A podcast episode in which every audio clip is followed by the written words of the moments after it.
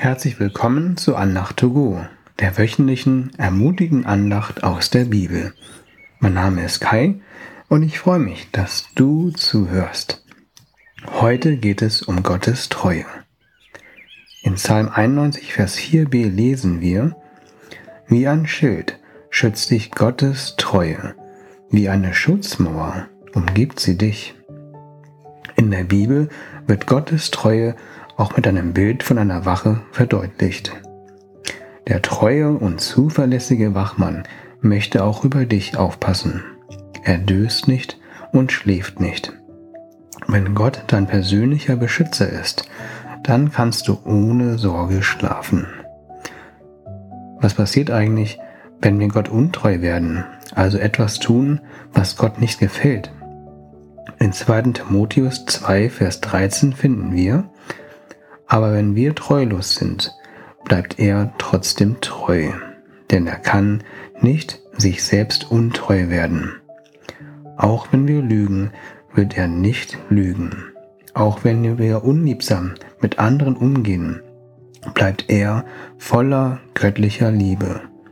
Auch wenn wir über andere schlecht reden, seine Worte bleiben aufbauend und er will dir Gutes tun. Hier sind zwei Beispiele aus der Bibel, die seine Treue zeigen. In 1. Korinther 10, Vers 13 steht, Ihr seid noch nicht auf eine Probe gestellt worden, die das menschliche Maß überschritten hätte. Aber Gott ist treu. Er wird keine Prüfung zulassen, die eure Kräfte übersteigt. Vielmehr wird er für einen Ausweg sorgen, sodass ihr die Probe bestehen könnt. Selbst wenn wir diesen Ausweg aus einer Versuchung nicht finden sollten, auch dann bleibt Gott treu.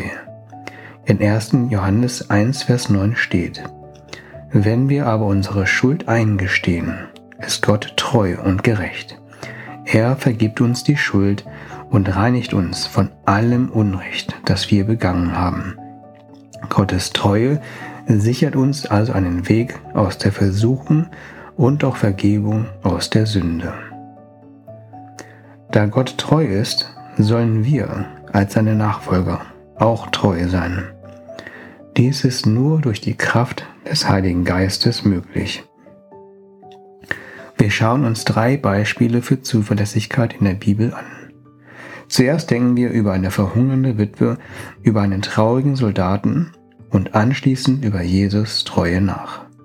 In Sarepta das liegt heute in Libanon, gab es eine Witwe, die nur noch eine Handvoll Mehl und ein paar Tropfen Öl hatte, um sich und ihren Sohn zu versorgen. Es hatte länger nicht geregnet, Dürre und Hunger plagten das Land. In 1. Könige 17, Verse 13 bis 14 sagte Elia, der damalige Prophet Gottes, zu der Witwe, Fürchte dich nicht, Geh nur und tu, was du gesagt hast. Aber mach zuerst für mich ein kleines Brot und bring es zu mir heraus. Danach kannst du für dich und deinen Sohn etwas backen. Denn so spricht der Herr, der Gott Israels. Der Mehlkrug wird nicht leer werden und die Ölkanne wird nicht versiegen. Das wird so bleiben bis zu dem Tag, an dem der Herr wieder Regen schenkt und es auf den Ackerboden regnen wird. Was für eine Herausforderung. Das wenige, was die Witwe hatte, sollte sie zuerst dem Propheten geben. Danach konnte sie sich und ihren Sohn versorgen. Wir sind auch herausgefordert, unsere Ressourcen, auch wenn diese noch so wenig oder gar nicht vorhanden sind, dem treuen Gott zur Verfügung zu stellen. Wir sollen Gott fragen, was soll ich damit tun? Wie soll ich meine Zeit verbringen? Dann werden wir Gottes Treue erleben und er wird unseren, insbesondere leeren Becher füllen, so dass er überfließt. Im Neuen Testament finden wir eine Begebenheit von dem Hauptmann von Kapernaum.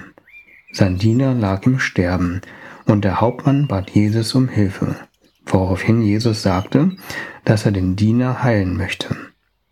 In Matthäus 8, Vers 5 erwiderte der Hauptmann, Herr, ich bin es nicht wert, dass du mein Haus betrittst, aber sprich nur ein Wort, und mein Diener wird gesund. Was für ein Glauben in Gottes Treue und auch in die Zuverlässigkeit von Jesus Worte. Wenn Jesus sagt, ich schaffe einen Ausweg aus der Versuchung, dann kannst du dich darauf verlassen. Wenn Jesus sagt, ich vergebe dir die Schuld und reinige dich von allem Unrecht, das du begangen hast, dann bist du rein. Wenn Jesus sagt, ihr werdet auferstehen, weil ich auferstand, dann könnt ihr gewiss sein, dass das stimmt. So wie Jesus sich darauf verließ, dass Gott der Vater ihn wirklich von den Toten auferweckte, so sind wir eingeladen, dass wir ebenso Gott vertrauen, dass er uns treu nachdem wir gestorben sind, auferwecken wird. Ich wiederhole Psalm 91, Vers 4. Wie ein Schild schützt dich Gottes Treue, wie eine Schutzmauer umgibt sie dich. Setze dein Vertrauen auf Gottes Treue und du wirst die göttliche Schutzmauer erleben. Ich bete kurz. Jesus, zeige uns, wie treu du bist. Zeige uns, dass du einen Ausweg aus der Versuchung und aus der Sünde uns bereitet hast.